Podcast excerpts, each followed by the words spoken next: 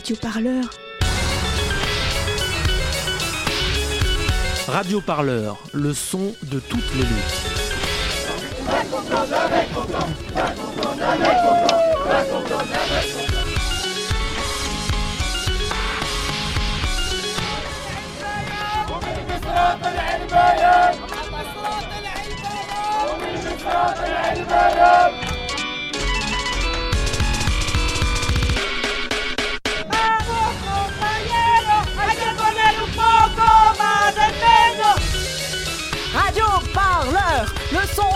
Les luttes. Radio Parleur, le son de toutes les luttes. Bonsoir, bonsoir, bonsoir, bonsoir, bonsoir et bienvenue dans la mensuelle de Radio Parleur, le son de toutes les luttes. Vous êtes bien sur Radio Campus Paris 93.9 et nous sommes heureux et heureuses de vous retrouver pour une heure d'émission et jusqu'à 21h. Nous allons décortiquer ensemble un sujet qui fait l'actualité des luttes sociales. Ce soir, il ne s'agira pas d'évoquer ni le coronavirus ni les municipales, non. Nous allons plutôt zoomer sur le cas des jeunes françaises et françaises et de leur baccalauréat flambant neuf. Les élèves de première au lycée ont la tête dans le guidon pour passer les épreuves du nouveau bac, les E3C. Le fameux bac Blanquer, qui inclut une partie de contrôle continu, dont les premières épreuves se terminent dans trois jours, le 28 février. Comment ce nouveau bac recompose l'enseignement et l'avenir de ces jeunes? Comment se conjuguent les critiques autour des E3C Quels moyens de mobilisation se déploient chez les élèves, les parents et les professeurs? Que devient l'enseignement du secondaire estampillé Blanquer? On en parle tout de suite avec nos invités. La mensuelle de Radio Parleur, c'est parti. Allez, prenez le programme Radio Parleur. Emmanuel Macron l'avait promis, le bac sera réformé. Le ministre de l'Éducation nationale Jean-Michel Blanquer l'a fait. Il y a un an, ses équipes écrivaient la partition de ce qui est aujourd'hui le nouveau baccalauréat. Mais la musique du ministère passe mal sur ces épreuves de contrôle continu démarrées en première session le 20 janvier. Blocage, épreuves annulées ou reportées, menaces de zéro, présence policière dans les établissements, passer son bac n'est pas devenu chose facile. Et à trois jours de la fin des épreuves, la contestation perdure contre le bac Blanquer. Selon les toutes dernières nouvelles partagées par le collectif Stop Blanquer concernant la région parisienne, on va faire un tout petit point sur les dernières actualités. Hier donc, euh, au lycée Victor Hugo, dans le troisième arrondissement de Paris, les épreuves ont été annulées à cause du blocage des lycéens et professeurs. Les épreuves ont été reportées aujourd'hui, demain et jeudi. Euh, hier euh, également, au lycée Joliot-Curie de Nanterre, les E3C ont été annulés après blocage donc. Et ce matin, les épreuves ont été annulées au lycée Colbert dans le 10e arrondissement de Paris où les élèves ont refusé de composer. Alors la contestation, eh bien, elle continue depuis le 20 janvier et pour comprendre les raisons de cette colère, nous recevons ce soir de très beaux invités, je dois dire. À mes côtés, il y a Cassandre. Bonsoir Cassandre. Bonsoir. Alors vous êtes élève de première au lycée Gabriel Fauré dans le 13e arrondissement de Paris et vous êtes impliquée dans la mobilisation contre les E3C. Nous recevons également Carla Dugo. Bonsoir. Bonsoir. Vous êtes co-présidente de la Fédération nationale des conseils de parents d'élèves, la FCPE autrement dit. Euh, et nous recevons également William Lafleur. Bonsoir. Bonsoir. Alors William Lafleur, al- alias pardon professeur, euh, Monsieur le prof euh, sur Twitter, pardon. Oui. Vous êtes professeur d'anglais dans un lycée de l'Académie de Versailles et vous êtes aussi co-auteur par ailleurs d'un roman noir sorti en 2019, euh, Le Hussard Noir. Mhm. Euh, mais avant d'entamer la discussion avec vous, j'aimerais juste qu'on fasse un petit point. À côté de moi, il y a Oriane. Bonsoir Oriane. Bonsoir. Alors, tu veux nous en dire un petit peu plus tout de suite sur ce que sont les E3C Dis-nous, qu'est-ce que c'est que ce bac nouvelle génération? Et oui, le bac tel que vous le connaissez, il a bien changé. Je ne sais pas vous en quelle année vous avez passé votre bac, mais en tout cas, oubliez les trois années de préparation intense pour un examen qui se déroule majoritairement en fin de terminale. Les lycéennes et lycéens nés en 2002 comme toi, donc euh, Cassandre, expérimentent un nouveau bac. On parle désormais de 3C, un acronyme un peu barbare qui désigne les nouvelles épreuves de contrôle continu du bac. Ces épreuves, elles concernent tous les élèves des premières générales et technologiques et elles répondent à une promesse d'Emmanuel Macron, plus de contrôle continu pour le bac. Désormais, ce sont quatre matières pour l'examen final contre une quinzaine pour l'ancienne formule. Pour résumer, les E3C, ce sont un peu des épreuves hybrides, à mi-chemin entre un devoir sur table classique et une épreuve de bac traditionnelle. Elles s'étalent sur trois périodes, les deux premières, au deuxième et troisième trimestre de la classe de première, et une dernière session au troisième trimestre en terminale. En tronc commun, les élèves doivent plancher donc sur l'histoire géo, les maths et les langues vivantes. Si vous n'avez pas tout compris, je vais vous donner quelques chiffres. Les E3C comptent pour 30% de la note finale au bac. Les épreuves traditionnelles de fin de terminale représentent désormais 60% et euh, les 10% restants sont calculés en fonction des résultats du bulletin scolaire.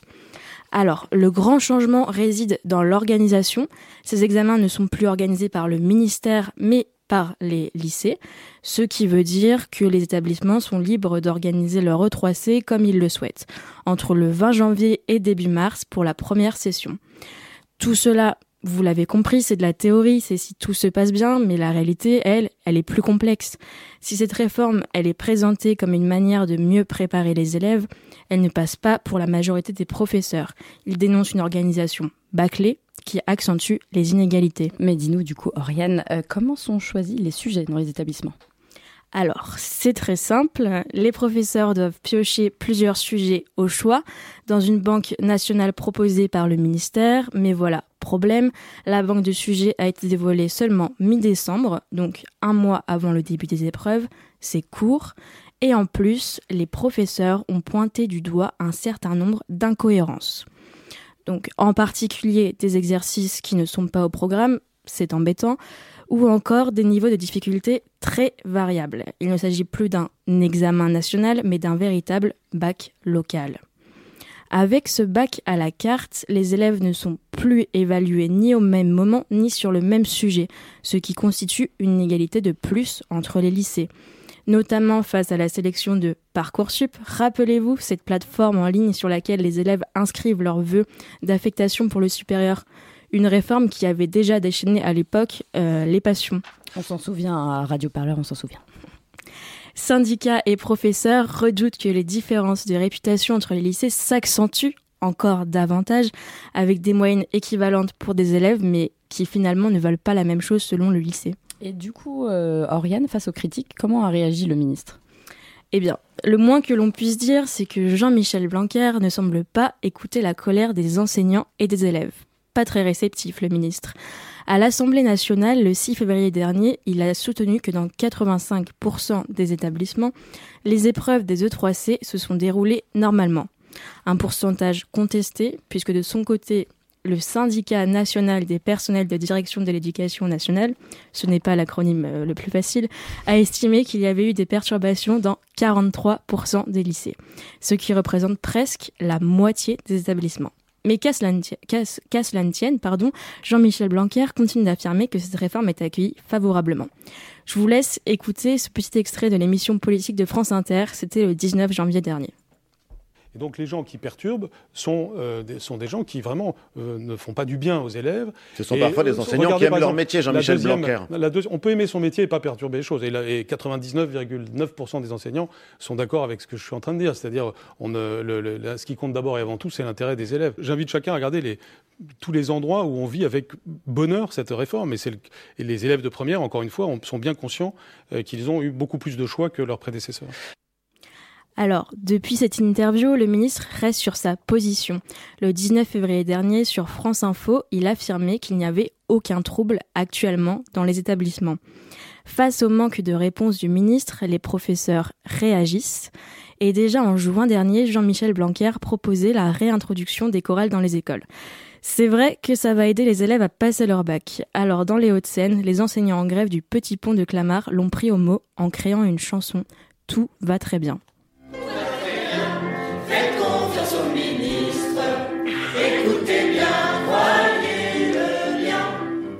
Quand il vous dit qu'il y a peu de grévistes, à l'éducation tout se passe bien. Juste un pépin dans les lycées, c'est pas au coin. Merci beaucoup Oriane de nous offrir ce joli moment de chorale et de nous ramener quelque peu finalement sur les bancs du lycée et de l'enseignement secondaire. Donc vous l'avez entendu dans cette chronique, euh, cette première session d'épreuve ne s'est pas finalement déroulée sans mal. Eh bien, j'aimerais d'abord qu'on commence avec nos invités présents autour de la table pour dresser peut-être un petit peu une forme de bilan de comment s'est passée cette première session de 3C, même si elle n'est pas tout à fait finie et qu'il y a quelques reports quand même, disons-le. Euh, je me tourne d'abord vers vous, Cassandre, tout simplement. Est-ce que vous pouvez nous dire comment s'est passée cette période d'examen de, pour vous?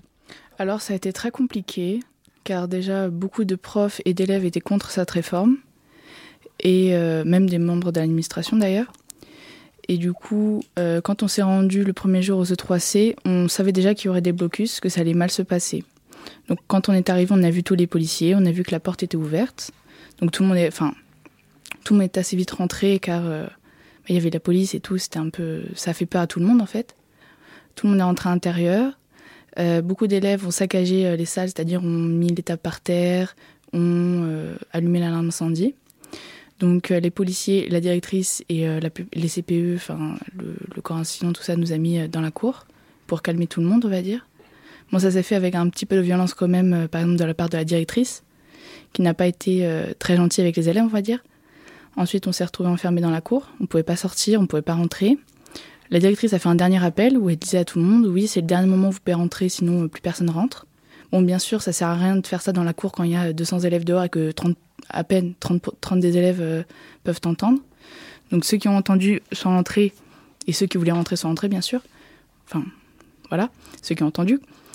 Et donc ensuite, ils ont refermé la porte. On s'est retrouvés coincés entre les policiers. Et, euh, là, vous avez pu, vous, vous, vous êtes rentré à l'intérieur Non, moi, je, moi, j'étais dans la cour à ce moment-là. Donc euh, petit à petit, on voit qu'il y a de moins en moins de monde car euh, en fait, petit à petit, les policiers laissaient rentrer les gens, mais ils laissaient rentrer les gens uniquement. Euh, enfin, ils choisissaient qui rentrait, qui rentrait pas. Donc c'était au faciès. Donc moi, j'ai pas essayé d'entrer hein, parce que j'avais pas envie d'entrer. Mhm. Et à ce moment-là, on était encore beaucoup dans la cour, donc on va dire que tout m'était un peu. Enfin, on n'avait pas vraiment peur. Puis, puisque bien sûr, tout le monde nous avait dit qu'on aurait un zéro. La directrice, et il y avait également une femme blonde qu'on ne connaît pas et qu'on n'a jamais revue depuis qui passait euh, entre les élèves et qui chuchotait à l'oreille de tout le monde oui vous allez tous avoir un zéro vous allez tous avoir un zéro. vous identifiez cette femme vous... Euh, non on ne sait pas qui c'est. vous savez pas qui c'est. On ne sait toujours pas qui c'est. Et euh, est-ce que vous savez pas est-ce que vous savez par ailleurs si des élèves ont composé finalement oui bien sûr. de votre lycée. Vous êtes au lycée Gabriel Fauré c'est ça. Donc à ce moment-là quand on a vu qu'il y avait moins en moins de monde dans la cour les gens ont voulu rentrer. Ça s'est pas fait bien sûr. Ça a été très compliqué ils ont fini par nous mettre dehors du lycée en nous en sortir par une porte euh, qui mène, euh, qui mène à la rue. Et euh, ça a été très compliqué à ce moment-là. Du coup, on est retourné devant le lycée parce que la plupart des gens voulaient rentrer. Parce que enfin, tout le monde avait peur, en fait, de, on ne voulait pas avoir un zéro. Et à ce moment-là, il y a une, mère une parent d'élève qui est venue, qui a toqué à la porte et qui est rentrée, qui, parlait, qui a parlé à Madame Belin et à certains policiers. Et, et quand elle est ressortie, elle est venue nous dire que apparemment 80% des élèves étaient rentrés et avaient fait étaient en train de passer leurs E3C. Sauf que bien sûr, c'est totalement faux. Et nous, on le savait que c'était faux, puisque dehors, on était 60. Mm. Donc 60 euh, sur 5, euh, classes, ça fait pas 80% d'élèves qui sont en cours. Et on reviendra un petit peu sur la suite des événements tout au long de cette émission, mais juste euh, pour conclure là-dessus, juste vous, vous actuellement, est-ce que vous avez passé des examens? Non, je fais le rattrapage demain après-midi. D'accord également sur des éléments que Oriane nous a décrits un peu plus tôt dans la chronique, euh, sur ce qui a été dénoncé, sur euh, la manière dont se sont passées ces épreuves, une organisation bâclée, une préparation rendue difficile pour les professeurs par manque de temps, un choix de sujet à la carte, euh, mais également une correction sur plateforme numérique inefficace. Alors je me tourne vers vous, William Lafleur. vous qui avez agrégé de nombreux témoignages aussi sur les réseaux sociaux, est-ce que vous avez constaté tous ces dysfonctionnements qui ont été énumérés là? Oui, oui, bien sûr. Et euh, selon les établissements, ça change du tout au tout. C'est ça qui est assez intéressant et affligeant. En fait, on sent que politiquement, il y a l'idée du faire passer les épreuves coûte que coûte. Et si les élèves les ont passées, qu'importe s'ils ont été un peu gazés avant ou s'ils sont fait taper dessus au passage, ils les ont passés, c'est tout ce qui compte. Et dans le, dans le, le compte des pourcentages, les 85%, voilà, on arrive là. Il suffit qu'ils ont rendu une feuille et, puis c'est bon. Mais euh, selon les établissements, ça s'est euh, mal passé. Déjà avec une présence policière au sein des établissements, l'idée de faire passer un examen avec des des policiers ou des gendarmes dans, dans les couloirs. c'est euh, sur cette présence policière, sur cette répression. C'est une aberration. Mm. Euh, il y en a d'autres où les élèves étaient entassés, vu qu'il n'y avait pas assez de surveillants, ils les mettaient dans des salles où ils étaient 36 avec un surveillant. Euh, euh surveiller 36 élèves pendant des heures tout seul sans mm-hmm. pouvoir aller aux toilettes ni rien parce qu'il n'y avait pas de surveillant dans les couloirs, c'est assez compliqué. Il y a eu des cas de, de triche où des, des gens ont clairement dit que voilà, les élèves utilisaient leur téléphone pendant mm-hmm. les épreuves, etc.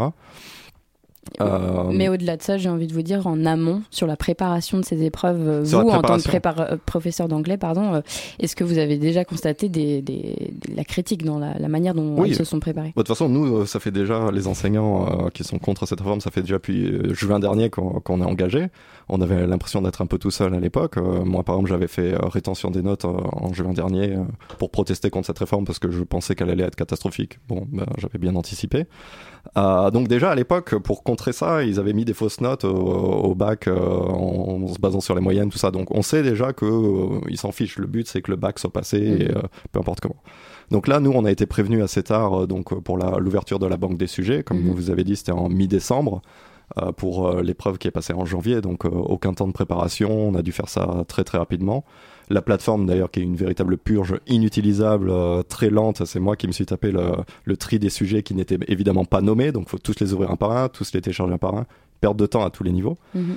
Et euh, on apprend quelques jours à avoir l'épreuve que cette banque de données a fuité sur Internet. Euh, que évidemment, vu que les élèves passent pas tous les épreuves en même temps. Bah, il y en a, euh, qu'est-ce qu'ils font le premier réflexe quand ils sortent de l'épreuve? Bah, Ils prennent en photo, ils mettent sur les réseaux. On l'a vu sur Instagram euh, notamment. Voilà, sur euh, Instagram, sur des partages de sujets. Google Drive. donc eux, ils ont fait une plateforme Google Drive, c'est beaucoup plus efficace que la plateforme du ministère par ailleurs, beaucoup plus rapide. Et en plus, eux, ils ont tout renommé et tout. Enfin, c'était très bien. Ils proposaient des corrections et tout. Bah, sauf que ouais, c'est bien ce côté collaboratif, mais ceux qui passent les épreuves trois semaines après les autres, ils sont un, brin avantagé. Mm, mm. Je me tourne maintenant vers vous, Carla Dugo. de votre côté, en tant que représentant des parents d'élèves, euh, est-ce que vous pouvez nous dire un petit peu quelles ont été les hum, préoccupations majeures pendant cette période d'examen?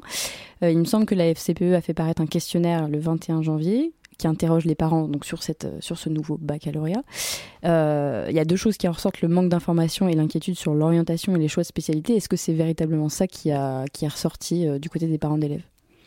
Bah, Écoutez, moi je vais, je vais d'abord quand même introduire un peu, le, en tout cas donner l'avis de la FCPE sur euh, sur justement ce que vous avez euh, juste évoqué avant, euh, les conditions dans lesquelles en fait nos enfants ont passé les premières épreuves donc les O3C, puisque effectivement, ça, normalement, ça, ça, se termine là à la fin de la semaine, mais il y en a encore pas mal qui vont repasser justement ces fameux élèves qu'on a sanctionnés d'un zéro pour commencer l'obtention d'un baccalauréat. Il y a quand même mieux. En tout cas, nous, les parents, on exige beaucoup plus euh, pour nos enfants. Euh, donc euh, voilà. Donc comment comment moi la première question que je poserais c'est comment nous adultes pouvons donner confiance à nos jeunes en l'avenir hein, puisque on est quand même à cette à cette étape-là en fait. Mhm. Au lycée on prépare son avenir mhm. professionnel, d'abord les études mais professionnel ensuite. voilà. Donc là on n'est pas du tout on n'est pas du tout à la hauteur. Donc ça c'est assez inquiétant. et évidemment donc les parents FCP ont été très présents euh, auprès donc des enseignants, mais aussi auprès des élèves au moment où les épreuves se sont déroulées dans les établissements, puisque effectivement, euh, alors ça s'est pas mal passé partout, mais quand même, il y a eu euh, à chaque fois des, des impréparations, puisque vous l'avez évoqué juste avant, William. en fait, les voilà, la banque des sujets a été a été ouverte très, tardivement, pardon. Depuis le début, en fait, c'est une réforme à, à marche forcée, en fait. Donc du coup, aussi bien les enseignants, aussi bien les élèves, aussi bien même les, euh, les représentants des parents, euh, puisque nous sommes aussi un corps intermédiaire et des acteurs de la communauté éducative, avons été oui, plus ou moins euh, euh, associés, mais pas vraiment. Donc du coup, euh, du coup, c'est voilà, on est au résultat qu'on connaît aujourd'hui. Donc c'est une réforme qui se fait finalement sans nous, sans nous tous, et du coup, ça peut pas marcher. Mm. oui. non, pardon, je, je, vous interromps, mais juste pour compléter un peu ce que vous êtes en train de dire tous les trois, j'aimerais juste qu'on s'écoute un extrait de reportage qui montre véritablement, en appui de ce que vous dites, ce que ça décrit cette réforme sur les inégalités que ça engendre et le choix d'orientation.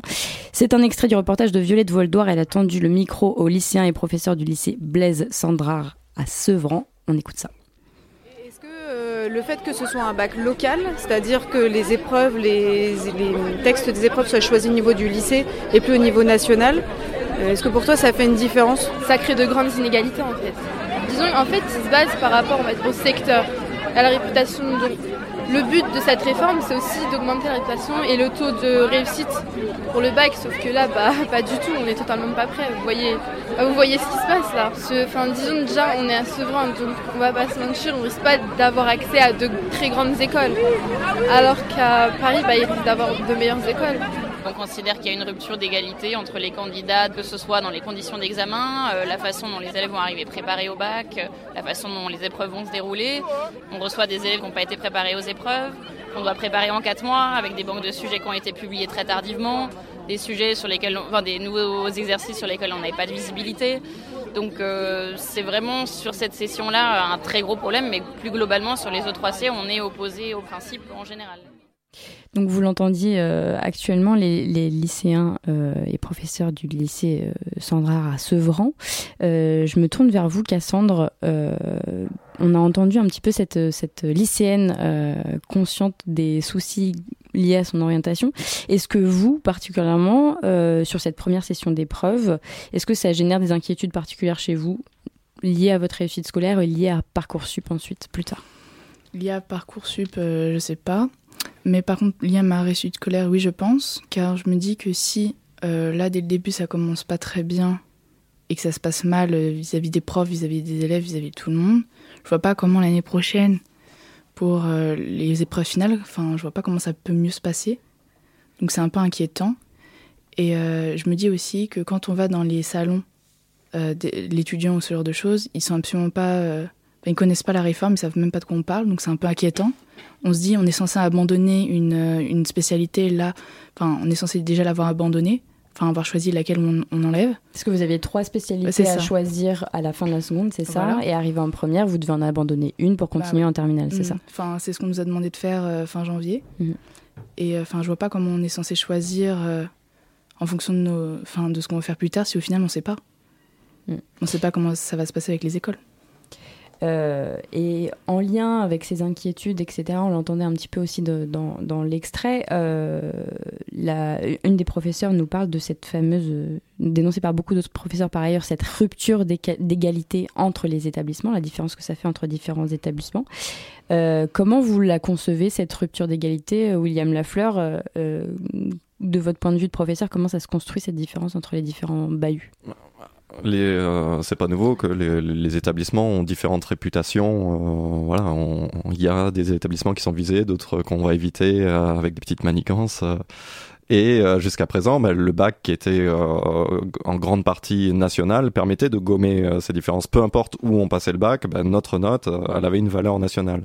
Maintenant, à partir du moment où chaque établissement fait à sa sauce, bah, on peut se dire qu'effectivement, le bac d'Henri IV vaudra pas le bac de, de Sevran, comme on a entendu jusqu'avant. Donc, c'est des craintes qu'on peut décemment avoir parce que il y a la notation n'est pas la même, la préparation n'est pas la même, les épreuves ne sont pas les mêmes. J'ai eu des échos vu que je je suis présent sur les réseaux sociaux, on m'envoie des témoignages, on m'a envoyé des témoignages comme quoi dans certains établissements, les professeurs indiquaient à l'avance à leurs élèves les sujets, à, réviser, parce qu'ils veulent avoir un haut pourcentage de réussite. Donc euh, à partir de là, est-ce que ça, qu'est-ce que ça va donner euh, Oui, ça fausse plus ou moins les, les, les, ça fausse carrément, les épreuves. Ouais. Euh, je me tourne vers Pierre-Louis que j'ai malencontreusement oublié de présenter à côté de moi. Je, je suis en train de me flageller à l'antenne. La, la, la, production est en train de me regarder. Pierre-Louis, bonsoir. Excuse-moi, tu es à la co-interview à côté de moi pour cuisiner nos invités. Je crois que tu avais une question pour nous inviter d'ailleurs. Euh, j'ai plusieurs questions même. on a vu en 2018, euh, avec l'instauration de Parcoursup, qu'il y a une nette inégalité de traitement euh, entre les élèves en fonction de leur filière et leur établissement. on a vu des classes de lycée pro en Seine-Saint-Denis, je pense au lycée de la Plaine Commune, où il y a eu par exemple 83% d'élèves qui n'ont pas eu d'affectation suite au changement Parcoursup APB. donc je me tourne vers vous, William Lafleur. En gros, cette réforme, est-ce qu'elle n'aggrave pas et est-ce qu'elle n'institue pas une, inégalité qui était déjà présente auparavant entre les élèves et les établissements? Bien sûr, si, si, elle, l'aggrave totalement. Et en plus, donc, on a d'un côté, euh, maintenant, on a Parcoursup plus euh, les épreuves de, des E3C qui, génèrent en plus un stress euh, pour les élèves qui est monstrueux. Euh, on a rarement vu autant d'élèves aller à l'infirmerie pour des crises d'angoisse, euh, d'élèves sous anxiolytiques ou autres. J'ai eu plein, plein de, des, centaines de témoignages de collègues, de parents d'élèves, euh, d'infirmières scolaires totalement déboussolés parce que ben il y a ces épreuves qui arrivent très tôt en janvier Il y a les choix, effectivement, pour Parcoursup qui comptent euh, les résultats de la première. Donc, c'est-à-dire qu'il n'y a pas le droit à l'erreur. Il faut bien prendre ses spécialités. Parce que si on se rate, on peut pas vraiment découvrir, essayer. Parce que si on se rate, effectivement, dans Parcoursup, on, on sera, on sera perdu. On n'aura pas euh, les écoles qu'on veut et euh, les places ne sont pas suffisantes dans, dans le supérieur. Même à l'université, maintenant, il y a une sélection dans, dans les filières, ce qui ce qu'il n'y avait pas avant. Donc oui, clairement, un, un, élève qui vient d'un établissement euh, qui n'est pas coté aura moins de chances euh, d'avoir euh, ses vœux, quoi. Et pour en rajouter une couche, vous avez dit tout à l'heure que vous publiez parfois sur Twitter des témoignages de vos collègues enseignants et enseignantes. Mhm. Est-ce que vous pouvez nous dire ce que vos collègues vous disent au sujet des essais professionnels et technologiques? Parce qu'on sait qu'ils sont vraiment touchés, eux, par eux aussi. Alors le problème c'est que moi je suis pas du tout calé en lycée pro et il y a beaucoup alors ce que me disent souvent les collègues de lycée pro c'est on n'entend pas assez parler du lycée pro personne s'y intéresse ils sont euh, très souvent mis à part déjà euh, parmi les profs. Euh, nous, par exemple, on a une salle des profs du pro, on les voit, on les voit jamais. je suis dans un établissement qui propose la filière pro aussi. Donc hélas, là-dessus, moi, je suis pas du tout calé. C'est déjà assez complexe en lycée général et technologique. en lycée pro, je peux hélas pas me faire le, porte-parole. Juste une petite dernière question pour vous, Carla Dugo, avant qu'on passe à un, autre thème, qu'on parle des mobilisations, etc.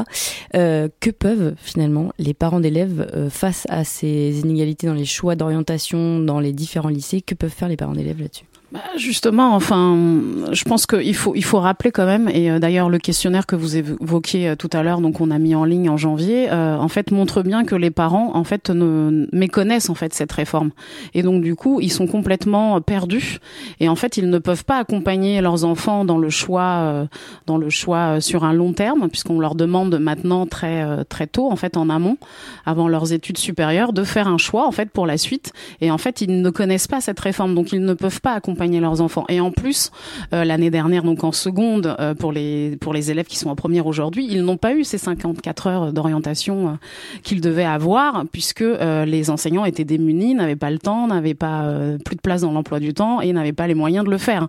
Donc effectivement, on est confronté à à quelque chose de très inquiétant, mmh. angoissant et c'est vrai, je, je, confirme effectivement, il y a beaucoup d'élèves qui sont euh, stressés, euh, mm. anxieux, euh, et, les parents gèrent tout ça. Oui. Juste une petite dernière question, Pierre-Louis, avant qu'on passe à la suite, toujours pour Carla Dugo. Carla Dugo, Dugo, du coup, en, tant que parent d'élèves et au sein de la FCPE, est-ce que vous rencontrez pas une contradiction entre une volonté qu'il y ait une bonne tenue des épreuves dans le calme et peut-être une opposition à cette réforme. Au final, compte tenu de inégalitaire alors non, puisque en fait, euh, non, pas du tout. En fait, la FCPE a toujours milité pour euh, une réforme du lycée, un lycée modulaire où les filières, euh, en fait, on a arrêté les filières, on était plus dans la transversalité, comme ça se fait beaucoup dans les pays du Nord, où en fait on apprend avant tout à l'élève à être épanoui. Mais ça, c'est, on en est encore très très loin vu vu ce qui se passe aujourd'hui. Mais donc on n'est pas en contradiction, bien au contraire. En fait, nos enfants sont engagés de toute façon dans cette dans cette euh, enfin en tout cas dans le parcours pour obtenir le, bac en 2021. Euh, donc du coup, il faut qu'on les accompagne au mieux. Donc maintenant, la question qui se pose, c'est comment on fait Qu'est-ce qu'on fait des E3C en fait? Puisqu'aujourd'hui, ça ne fonctionne pas. Ça ne fonctionne pas. Euh, en fait, bien au contraire, ça met en détresse totale nos enfants. Et donc du coup, il faut trouver autre chose. Mmh. Et donc c'est là qu'on doit tous travailler ensemble pour trouver. Euh... Mais justement, on va continuer cette émission en parlant des alternatives et des mobilisations face aux E3C. Mais juste avant, je vous propose une petite pause musicale Autant se détendre avec un peu de cumbia. On s'écoute tout de suite Cumbia Especial de Onta Tropica.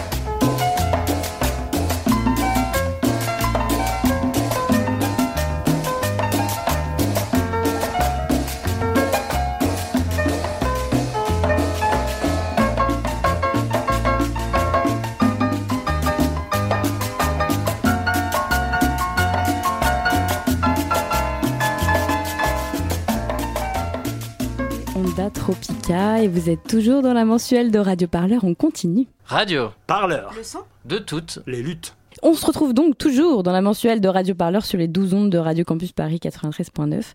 Et si vous passez cette semaine les épreuves des E3C, ceci pourrait vous intéresser.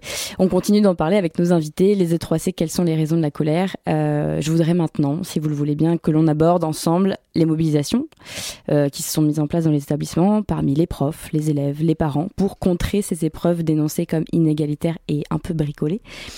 Alors si l'on jette un œil sur la carte des établissements perturbés, bloqués totalement ou partiellement du collectif Stop Blanquer, on peut noter la présence de centaines de points rouges sur toute la carte de France. Après, forcément, il y a un petit débat sur les chiffres, disons-le. Alors Pierre-Louis, il me semble que tu avais une première question pour Carla Dugo. Eh ben, en effet. Donc, Carla Dugo, euh, avec la FCPE, comment est-ce que vous faites euh, concrètement pour agir face à ces dysfonctionnements dont on a parlé tout à l'heure? Qu'est-ce que vous mettez en place pour venir en aide aux élèves alors en fait, euh, au quotidien, euh, on répond beaucoup euh, aux parents et aux élèves aussi hein, qui nous appellent en fait, donc par téléphone ou par mail. Mais en fait, ce qu'on ce qu'on a fait récemment et je peux évoquer cet exemple-là puisqu'en fait, il a fait, du coup, on a réussi, en tout cas auprès du ministre avoir la même chose pour l'ensemble des élèves à l'échelle nationale. Donc, euh, par exemple, 15 euh, lycéens à Valin, au lycée Valin à La Rochelle, qui sont effectivement retrouvés à, avoir un zéro d'entrée, euh, puisque en fait ils avaient été accusés sans preuve de bloqueurs, et du coup ils n'ont pas eu leur convocation, donc n'ont pas pu se présenter en fait à l'examen. Donc nous avons organisé en deux jours donc une, une délégation donc composée de lycéens et de parents de La Rochelle, et on a été reçus donc par le ministère. Euh, et en fait, donc on a on a réussi effectivement. Alors on a dû donner quand même un ultimatum de d'un week-end euh, pour avoir une réponse confirmée que ces élèves ne pourraient pas avoir zéro puisque effectivement leurs droits avaient été bafoués. Euh, et donc du coup ils n'ont pas eu zéro et donc ils vont repasser leurs épreuves, mais pas tout de suite en fait. Comme quoi il y a encore des épreuves qui vont se passer. Et donc ça sera encore, ça a été reporté, ça va se dérouler encore. voilà en avril ou en mai selon voilà le chef d'établissement. Et du coup on a vu on a rencontré à nouveau, donc on n'a pas lâché, donc on a redemandé un rendez-vous au ministre euh, donc hier, et donc on a rencontré le ministre pour euh, demander la même chose pour l'ensemble des, euh, des, lycéens qui avaient eu zéro d'entrée. comment comment casser nos enfants d'entrée, c'est pas mal comme méthode, sauf que c'est pas possible de laisser faire. donc du coup, on a eu donc de la part du ministre une confirmation qu'aucun élève n'aurait zéro, sauf les élèves qui ne voudraient pas passer l'examen et euh, on a appris ce jour-là que apparemment il y a des épreuves de rattrapage qui ont été proposées jusqu'à quatre fois. Je suis très étonnée, mais apparemment ça existe. Donc euh, la FCPE de son côté donc essaye de, de, faire annuler ces zéros obtenus par euh, un certain nombre d'élèves. Vous avez réussi là-dessus. par ailleurs, du côté des lycéens, Cassandre, est-ce que vous pouvez nous dire un petit peu comment vous de votre côté, quelle a été votre participation dans une mobilisation lycéenne et comment s'est passée cette mobilisation? Bah, Cette euh, mobilisation, ça s'est passé par un blocus. Et euh, je n'ai pas participé à ce blocus parce que bah, j'étais fatiguée, donc euh, je ne suis pas allée. C'est une bonne raison. Voilà. Et donc, quand je suis arrivée, il y avait déjà le blocus, mais comme il y avait des policiers, il y avait une des portes qui était ouverte, donc forcément, on est rentré et tout. Mais bon, beaucoup d'élèves ont mis le bazar dans les salles, ont allumé l'alarme incendie, tout ça. Donc, on s'est retrouvés, comme je l'ai dit tout à l'heure, dans la cour. Mm. Donc, au début, pendant la première heure, on va dire que je voulais pas rentrer. Mais au bout d'un moment, quand j'ai vu que tout le monde rentrait, qu'on était de moins en moins dans la cour, j'ai fini par vouloir rentrer et à ce moment-là, on nous laissait plus rentrer et c'était vraiment au faciès. Et après, on s'est fait euh, jeter un peu euh, dans la rue. Donc, euh, on va dire que ça s'est globalement pas très bien passé pour moi, même si au final, je voulais pas rentrer dans le. Enfin, dans, faire passer les S3C. Et donc, on nous avait dit qu'on aurait un zéro, mais nous, on savait qu'ils allaient pas nous mettre un zéro parce que tu peux pas enfin ils allaient pas nous mettre 0 à 75 élèves oui, sur pas 175 mettre 0 à tout le monde finalement dans certains établissements c'est oui ça paraît improbable voilà c'est ça donc on savait de toute façon qu'on allait avoir un rattrapage et au final bah, on, a, on aura bien un rattrapage et ce sera demain donc euh, d'accord bah, vraiment on, vous souhaite bien du courage pour vos rattrapages demain juste une peut-être dernière question peut-être sur le blocus qui s'est passé à votre lycée à Gabriel Fauré est-ce que durant ce blocus vous avez vu euh, à la fois des professeurs des parents et des lycéens mobilisés ensemble? Alors, euh, des élèves, oui, bien sûr. Des parents, pas beaucoup. Mhm. Même, je crois que j'en ai pas vu du tout. Mhm.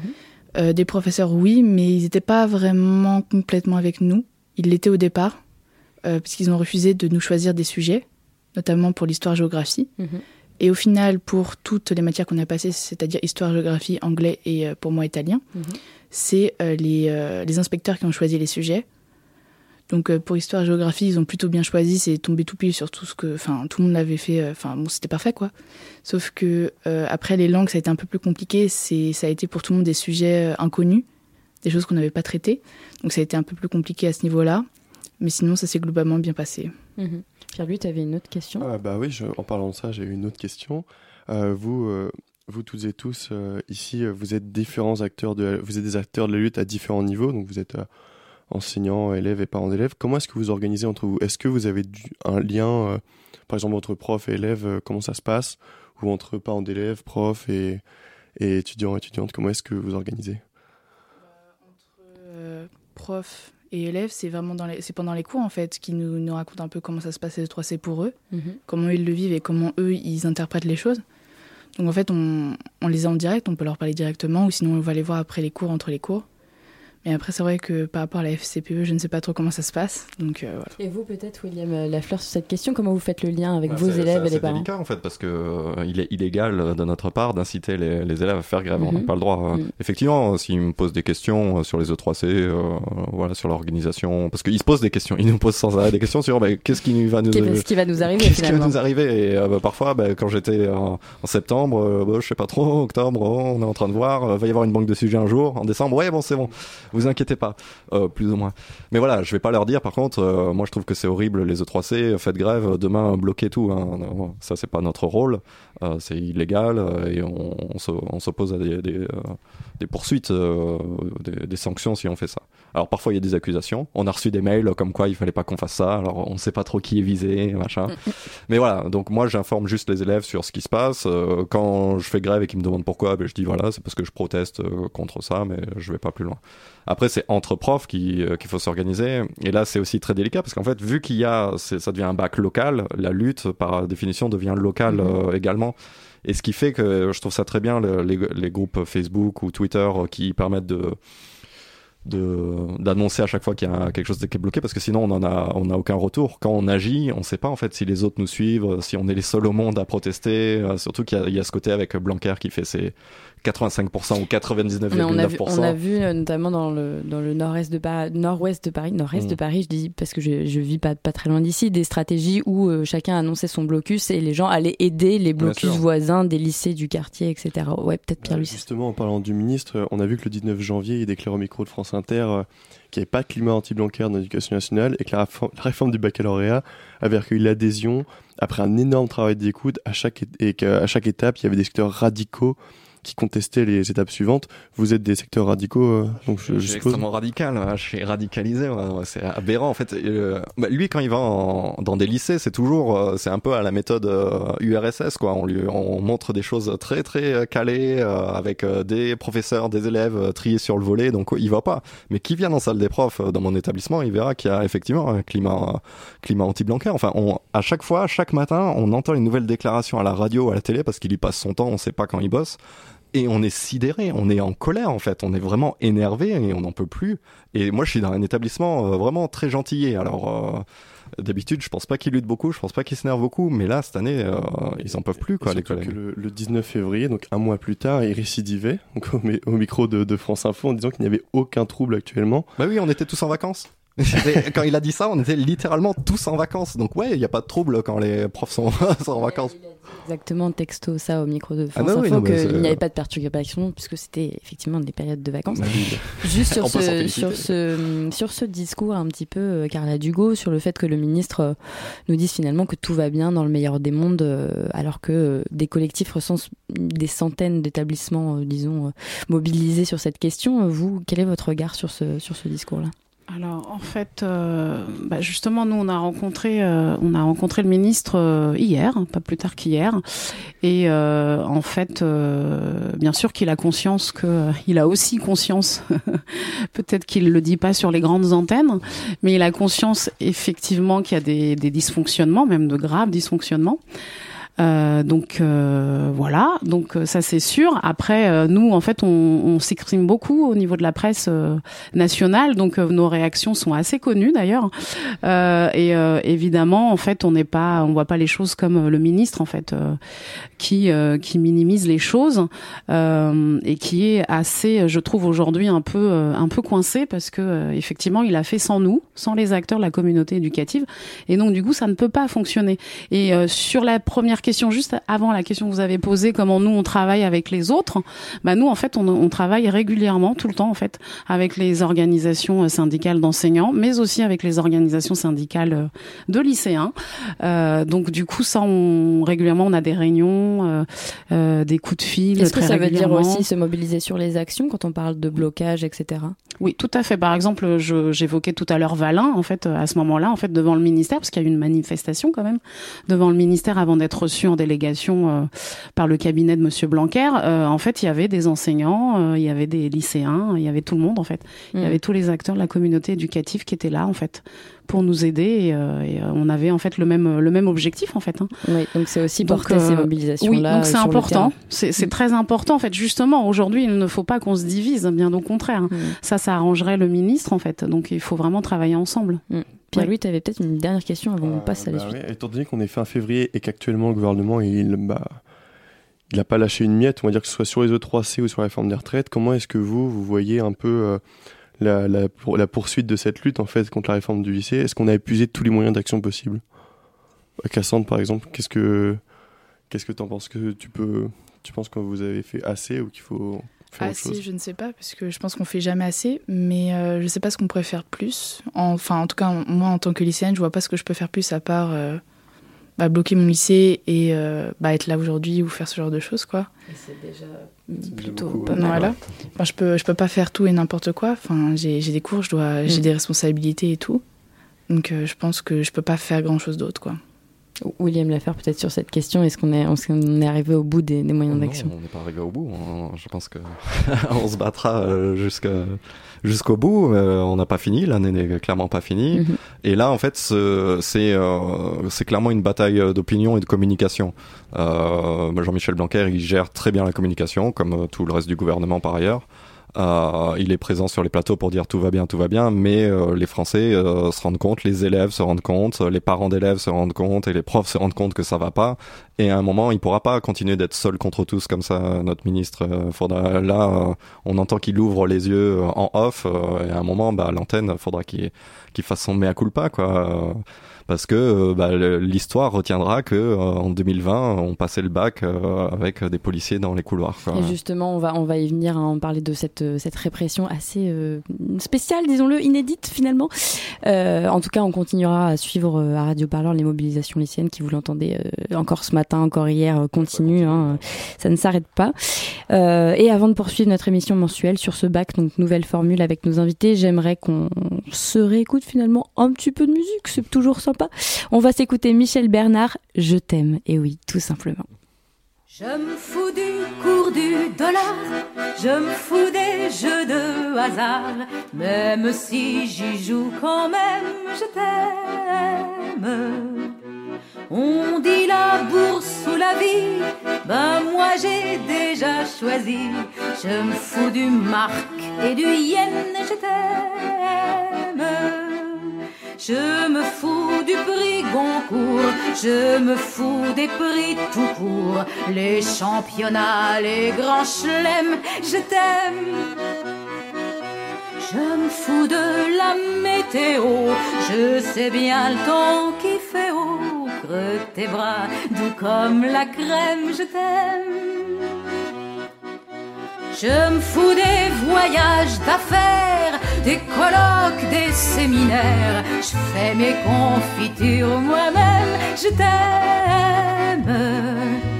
Les conquérants, les gagneurs, ça me fait vomir, ça me fait peur. Je sais pas quelle folie les mène, je t'aime. S'ils bousillent ce qui restait des jardins qu'on habitait, s'ils tarissent nos fontaines, je t'aime. Mon amour, on mourira chacun son tour, et y a que ça qui me pose vraiment problème. Je t'aime.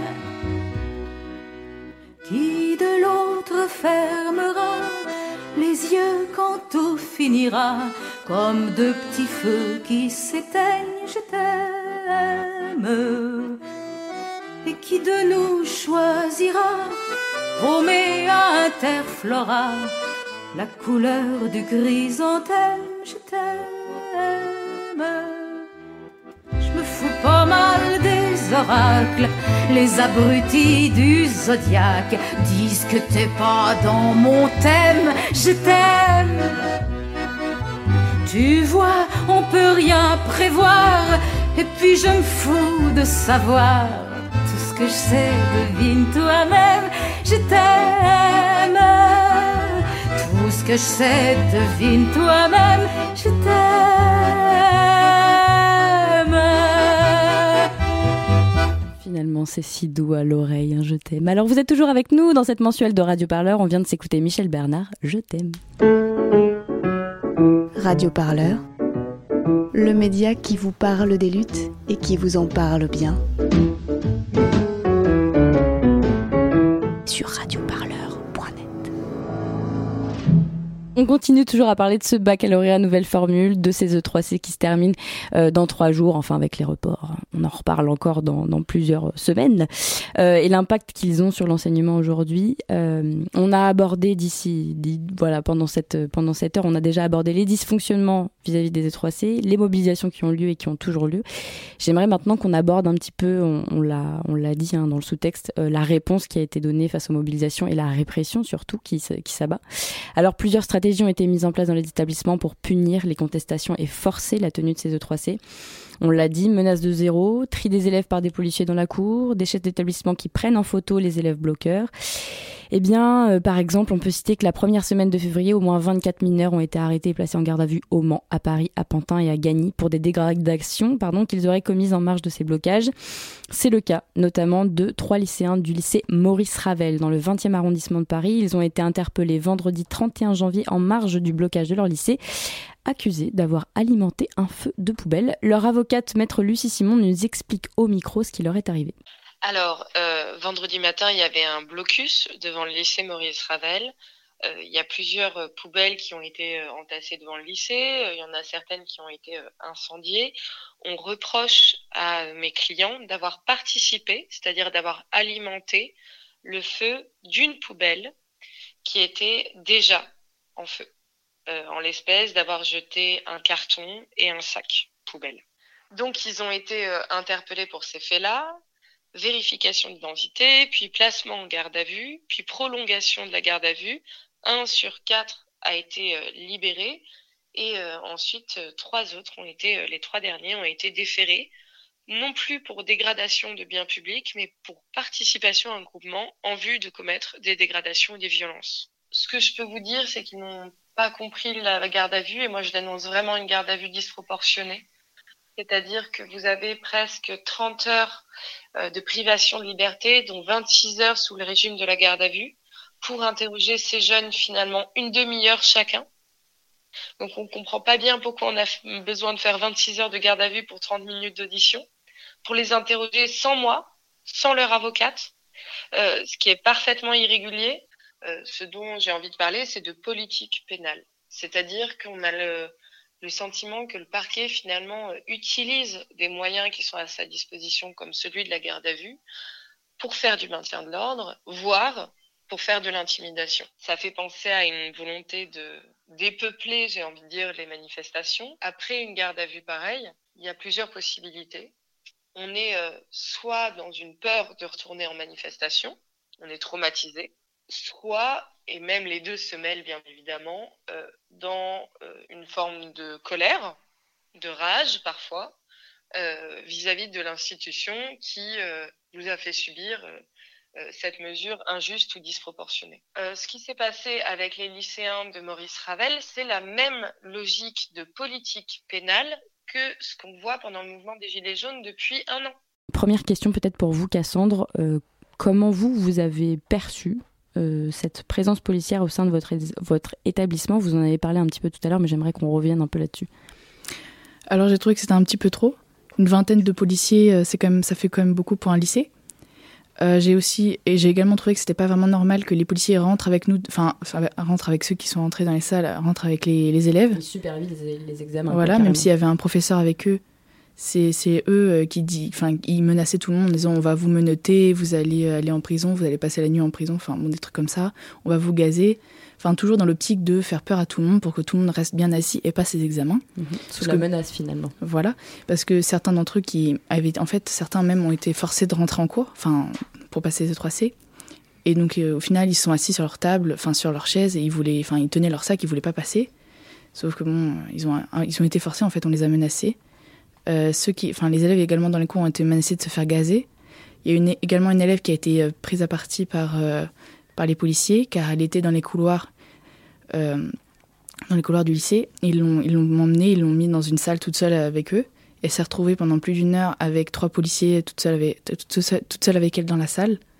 Donc euh, quand on l'a revue ressortir, bon, elle était vraiment pas très très bien. Elle pleurait et je pense qu'elle a eu très très peur de se retrouver toute seule avec eux. Surtout qu'apparemment, euh, elle a dit à tout le monde qu'il l'avait insulté, qu'il l'avait un peu bousculé, qu'il l'avait soulevé plusieurs fois du sol dans les escaliers, parce qu'elle voulait pas les suivre. Enfin, des gestes qui sont un peu anormaux pour des policiers. Oui, je pense qu'on peut, je pense qu'on peut le dire euh, envers des élèves de première. Euh, ça a été quoi la réaction de tes camarades qui étaient mobilisés et de ceux qui n'étaient pas mobilisés non plus? euh, face à la répression Ceux qui n'étaient pas mobilisés, je pense qu'ils n'avaient un peu rien à faire. Ils étaient contents de passer leurs épreuves. Mais je pense au final, quand ils sont sortis et qu'on leur racontait ce qui s'est passé, les menaces, et notamment la jeune fille qui s'est fait enfermer dans une salle avec des, avec des policiers, ils étaient un peu choqués et étonnés. Et ceux qui étaient mobilisés, bah, de toute façon, ils étaient dehors avec nous, donc ils ont tout vu. Et euh, bah, ils, étaient, ils étaient en colère. Mais du coup, pour le lendemain, pour la suite des E3C, tout le monde est allé en cours, tout le monde est rentré. Parce que tout le monde a eu, très peur, en fait, euh, ce, jour-là. Et euh, il y a même eu des élèves qui, se sont blessés en voulant bloquer ou en faisant des trucs. Donc au final, ils n'étaient pas d'attaque pour le refaire le lendemain. Donc tout le monde est rentré en cours le lendemain comme si rien n'était. Euh, William Lafleur, je me tourne vers vous. Je pose un peu cette question à dessein, mais nous sommes un peu plus d'un an après l'interpellation des lycéens de Mantes-la-Jolie le 6 décembre 2018. Dans une image très forte, 151 lycéens euh, mis à mis, euh, genoux à terre alors que les lycées étaient bloqués plus loin contre la même réforme du bac et la loi ORE. Plus d'un an après, est-ce que l'on s'est quelque part habitué, selon vous, à cette présence policière au aux abords des établissements scolaires? Ben, faut croire. Enfin, moi, ce qui me sidère dans ces histoires, enfin là, j'entends ça, je suis choqué et mm. outré. Euh, et que euh, je sais pas, il y, a, rien derrière qui se passe, il n'y a pas de, de, plaintes qui sont déposées. Enfin, effectivement, une, une élève qui est euh, prise à partie par des policiers, moi, j'aimerais pas me retrouver avec trois policiers enfermés dans une salle sans, avec eux pour seul témoin de ce qui se passe là-dedans. Parce que quand on voit que quand ils sont filmés, quand on les voit taper sur des gens et qu'il leur arrive rien, mm-hmm. moi, ça, ça m'angoisse un petit peu. Et euh, ouais, effectivement, moi j'avais été terriblement choqué par cette image des, des lycéens à genoux. Et euh, en fait, ce qui m'avait euh, surpris, c'est qu'il y a beaucoup de gens qui disaient ben non, c'est normal, c'est des, des sauvages et il faut leur montrer la vraie vie, etc. Et c'est ça les, retours sur les réseaux sociaux. Et là, pareil, quand on voit des, des lycéens qui, qui sont en garde à vue, que ça arrivait pas ça avant, quand il y avait des blocages pour le CPE en 2006, enfin on n'avait pas ça. Donc là, ça devient normal et les gens, on, on a l'impression qu'ils acceptent ça, que faut les mater les jeunes, quoi. C'est ça un peu l'idée. Euh. Moi, je suis euh, scandalisé par ça et j'espère que les parents euh, vont pas accepter ça, quoi, parce que c'est. Mais juste, justement, Carla Dugo, je crois que Pierre-Louis, tu avais une question là-dessus. Pour rebondir sur ce que vous dites, c'est vrai que depuis parcoursup, on a un climat de répression qui est inédit en France sur les lycéens et mmh. les lycéennes. Carla Dugo, vous avez rencontré le ministre hier. Est-ce qu'il était question de répression et qu'est-ce qu'a dit le ministre à ce sujet? Oui, tout à fait. Donc euh, ça faisait partie des trois, des trois choses qu'on qu'on lui demandait euh, et donc du coup l'arrêt en fait des violences policières puisque en fait c'est inimaginable et pourtant ça se passe tous les jours aujourd'hui que nos enfants euh, soient euh, soient pris à partie par des euh, par des policiers voilà. Et là ce que vient de, de raconter pareil Cassandre enfin c'est juste pas possible. Donc vite enseignons le droit dès la maternelle à l'école pour que nos jeunes puissent en fait se, se, se défendre et répondre tout de suite et savoir ce qui est interdit puisque là c'est pas normal qu'une jeune fille se retrouve avec trois policiers dans une pièce enfermée. C'est juste pas possible en fait. Donc nous on a demandé l'arrêt effectivement effectivement au ministre des violences policières. Alors là, en fait, on n'a pas une réponse très très tranchée, puisque en fait, il a évoqué le fait quand même qu'il y avait des jeunes qui bloquaient les lycées, en plus, comment dire, guidés par des enseignants radicalisés du coup. Donc que c'était un mal nécessaire finalement. Et, voilà. Et donc, et voilà, en tout cas, le ministre s'est exprimé de cette façon-là, donc donc ça n'a pas ça a pas tenu longtemps puisque nous, en fait, c'est enfin c'est pas possible. Nous nous on connaît aussi le droit, hein, donc puisque le ministre est, est, docteur en droit, mais nous en fait on n'est pas docteur en droit, mais on connaît quand même nos droits. Mhm. et je pense que c'est vraiment important que que les jeunes en fait connaissent leurs droits également parce que c'est pas normal d'arriver à des situations comme celle-ci. Après, nous, euh, on accompagne les familles, on essaye de les accompagner.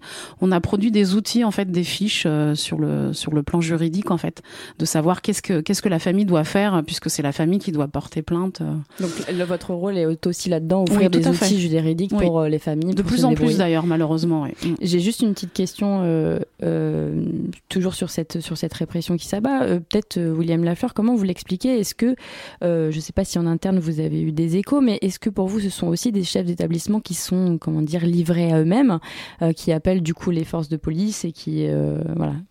Il y a des, effectivement des chefs d'établissement qui font ce choix. Après, c'est un choix qui leur revient. Peut-être que aussi ils ont des pressions même qui subissent du rectorat. Je pense que euh, le mot d'ordre, clairement, c'est le proviseur. Son but principal, c'est que les E3C se passent. Alors, je sais pas s'il y a des primes derrière, s'il y a des objectifs de mutation, ça, j'en sais rien. Mais euh, oui, euh, pour certains, le but c'est que ça se passe coûte que coûte, et peu importe s'il y a des camions de CRS, comme on a vu au lycée Victor Ellenbach euh, à Rennes, où il y avait une série de camions devant la rue. J'ai jamais vu ça de ma vie. Euh, il y en a, voilà, ils n'hésitent pas. Et après, comme ça, ils peuvent dire, mais euh, les E3C sont bien passés. Et juste, vous, aviez, vous en aviez un tout petit peu parlé tout à l'heure, mais est-ce que euh, au niveau de la mobilisation des professeurs, pareil, il y a des sanctions qui s'abattent sur les professeurs? On a vu plusieurs, notamment des plaintes hein, déposées de la part de certains rectorats. Mhm. est-ce que vous, c'est des choses que vous avez vues, cette répression Alors, j'ai vu ça tourner. Je suis invité sur Facebook à des événements, tout ça. Donc, j'ai entendu parler, oui, effectivement, de, de ces professeurs intimidés, menacés. Il y en a qui sont menacé d'une plainte qui peut aller jusqu'à un an d'emprisonnement, 7500 euros d'amende. Euh, c'était au lycée Bourdel de, Montauban.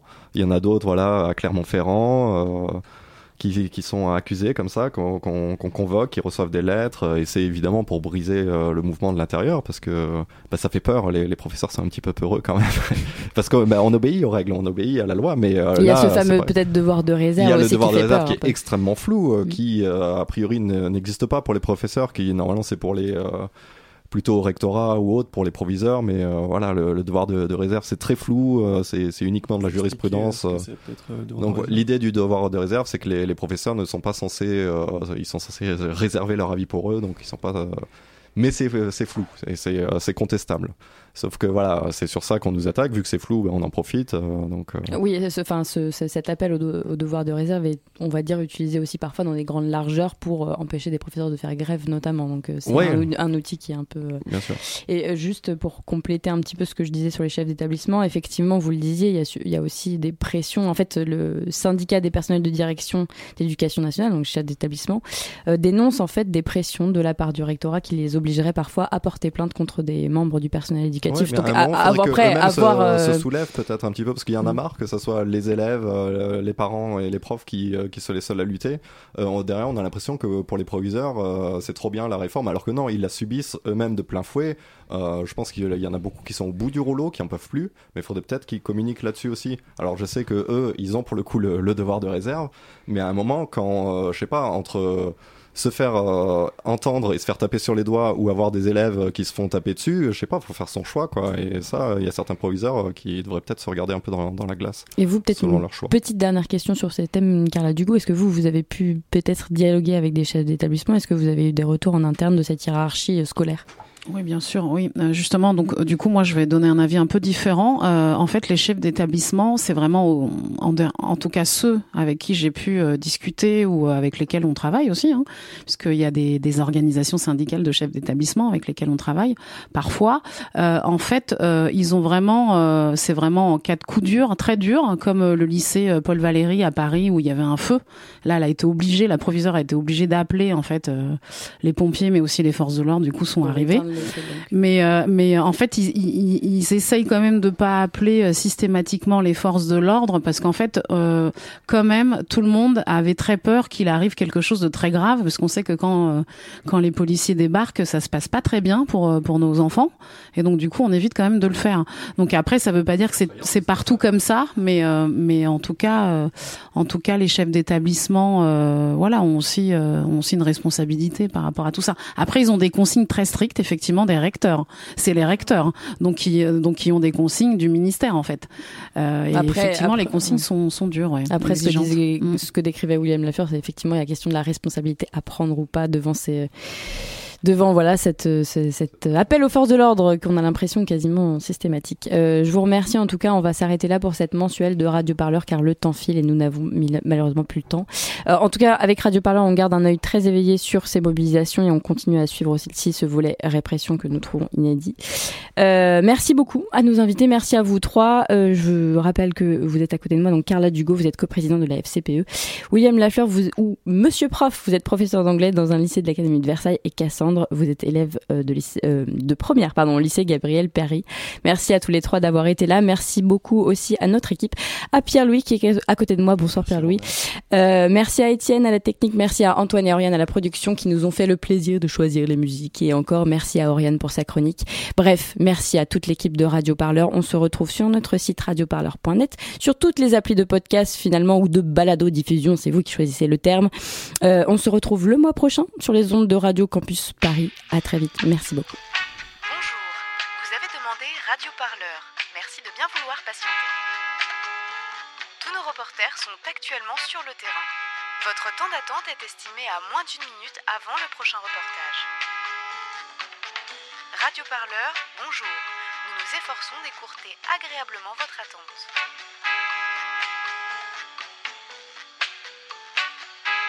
Pour plus d'informations révolutionnaires, merci de vous rendre sur le site radioparleur.net.